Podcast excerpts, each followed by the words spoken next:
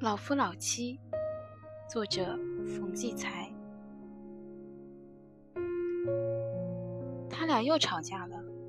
年近七十岁的老夫老妻相依为命的生活了四十多年，大大小小的架，谁也不记得吵了多少次。但是不管吵得如何热闹，最多不过两个小时就能和好。他俩仿佛倒在一起的两杯水。吵架就像在水面上滑道，无论滑得多深，转眼连条痕迹也不会留下。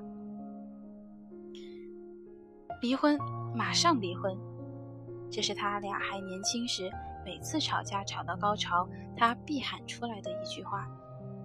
这句话头几次曾把对方的火气压下去，后来由于总说不兑现，便失效了。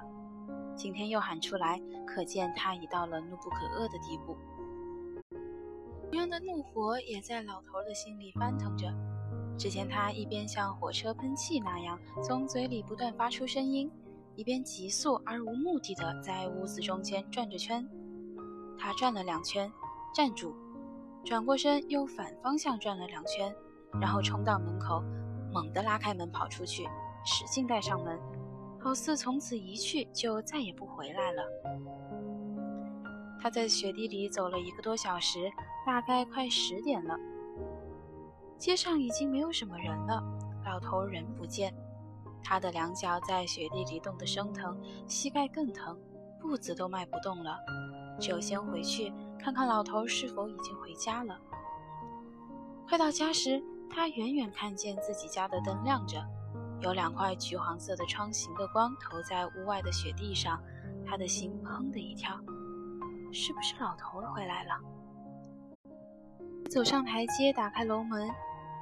当将要推开门时，他心里默默地念着：“愿我的老头就在屋里。”这心情只有在他们五十年前约会的时候才有过。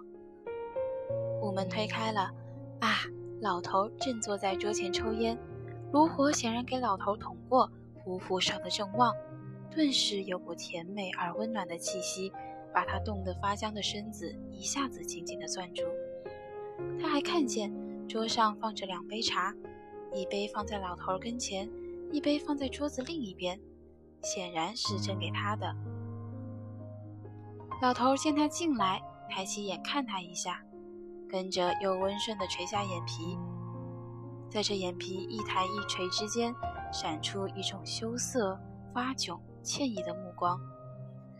这目光给他一种说不出的安慰。他站着，好像忽然想到了什么，赶紧去给空着肚子的老头热饭热菜，再煎上两个鸡蛋。